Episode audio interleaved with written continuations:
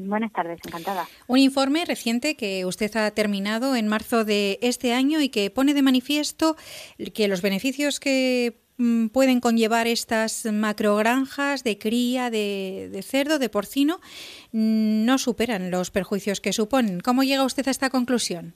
Eh, pues eh, miren, en primer lugar me gustaría decir que este tipo de macrogranjas eh, hace unos años no existían en España, existían en otros países europeos en, en los que eh, tras haberse desarrollado pues eh, se han dado cuenta de todos estos perjuicios y han promulgado una serie de leyes que ahora dificultan la puesta en marcha de este tipo de proyectos en, en esos países. Así es como eh, han llegado a plantearse la instalación en España, donde todavía pues no tenemos eh, una regulación tan estricta. Tenemos una regulación más permisiva y eso favorece que haya empresas y grupos que quieren abrir granjas de cría aquí. Eso es, uh -huh. eso es. Mm, ¿Problemas para la salud? Eh, varios. Mm, estudiadísimos eh, por parte de especialistas en salud pública, medio ambiente y demás.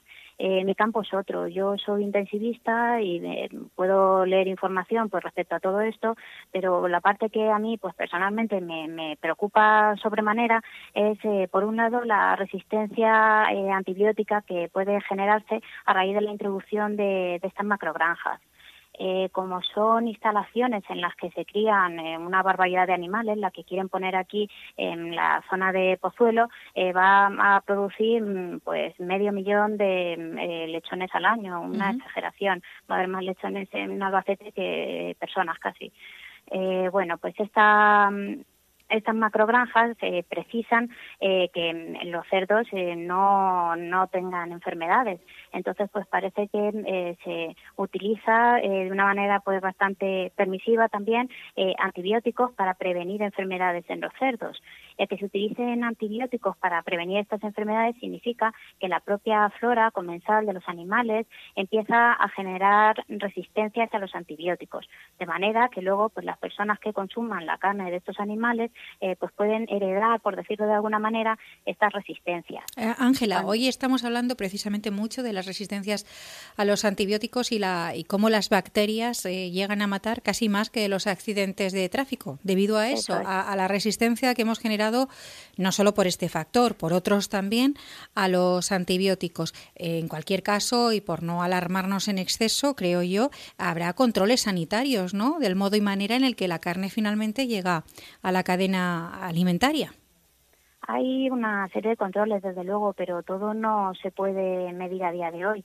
Eh, parece ser que eh, los veterinarios sí que intentan, eh, bueno, pues elaborar un sistema en el que, pues, la receta mm, de un antibiótico de animales tenga que ser una receta electrónica, un poco, pues, para poder eh, medir y para poder eh, controlar los antibióticos que se les están dando a estos animales. Pero eh, ahora mismo en animales no se hacen, hasta donde yo sé, medidas de resistencia antibiótica. En pacientes sí.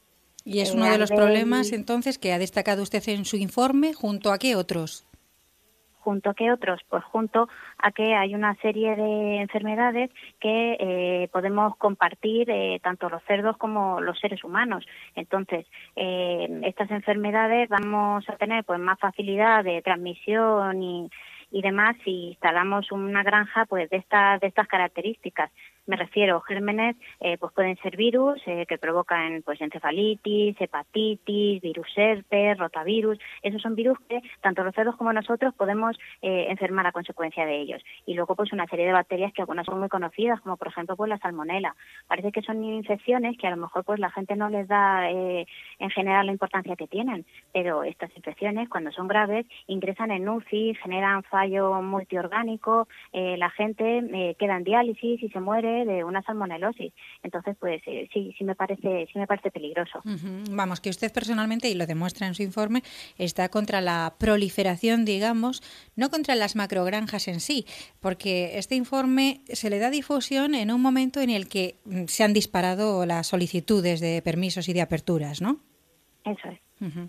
De acuerdo, Ángela, pues eh, gracias por, por habernos eh, atendido esta tarde.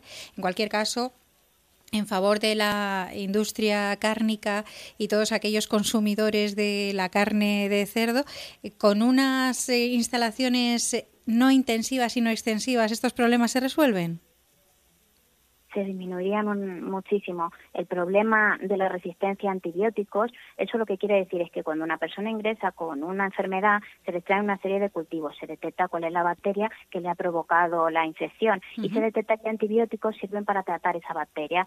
A una bacteria a día de hoy pues debe poder tratarse con varios antibióticos, pero nos estamos dando cuenta que cada vez hay más bacterias a las que solamente se les puede abordar con un único antibiótico. Eso el día de mañana va a desembocar en que no tengamos antibióticos para tratar infecciones. De hecho, ya hay casos en los que se aíslan bacterias que no tenemos antibióticos con los cuales eh, tratarlos es preocupante, parece una tontería, pero el día de mañana no vamos a tener antibióticos para tratar las infecciones y como bien dice usted, a día de hoy las infecciones provocan más muertes que los accidentes de tráfico.